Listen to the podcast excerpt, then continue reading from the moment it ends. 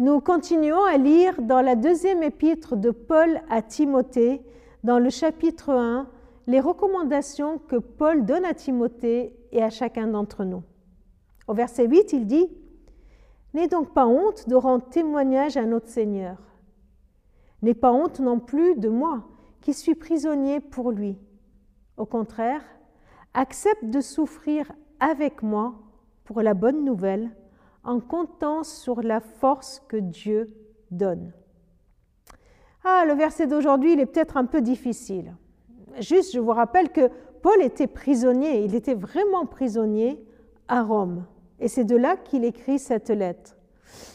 Il nous dit qu'on pourrait avoir honte de rendre témoignage de la bonne nouvelle de l'Évangile.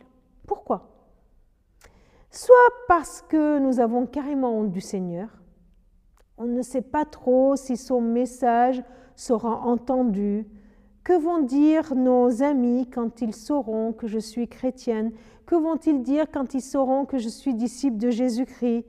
Ça se fait pas. Puis Jésus, il est, il est peut-être pas tellement à la mode, il est tellement critiqué. Voyez, avoir honte du Seigneur, avoir honte de dire que, que j'aime le Seigneur, que je suis son disciple. On pourrait aussi, et là le texte le dit, avoir honte de Paul. Paul dit, pas, tu, pourrais avoir honte de moi. Et pour nous, ce serait avoir honte des chrétiens. Honte qu'on nous associe avec un tel ou un tel. Honte de l'Église. Honte de ce qu'on pourrait dire. Paul ne, ne dit pas euh, T'inquiète pas, tout ira bien.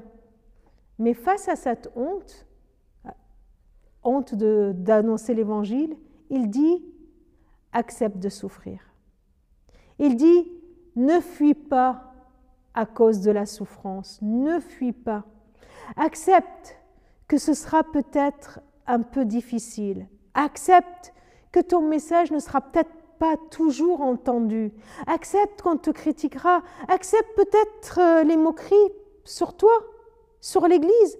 Accepte, accepte qu'on te parle peut-être du mauvais témoignage des chrétiens et de l'Église durant tous ces siècles passés.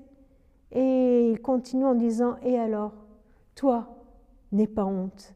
N'aie pas honte de rendre gloire à ton Seigneur. N'aie pas honte de l'honorer. N'aie pas honte de dire que tu l'aimes.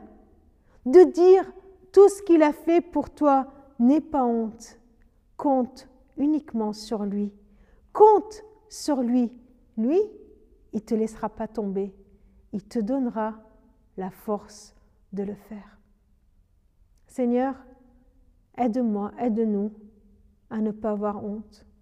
Oh là là, et en même temps, je me dis, pardon, pardon Seigneur, pardon pour toutes les fois où nous hésitons, où nous avons honte. Alors euh, relève-nous et nous voulons continuer à compter sur toi, compter sur ta force pour témoigner de ce que tu as fait pour nous. Amen.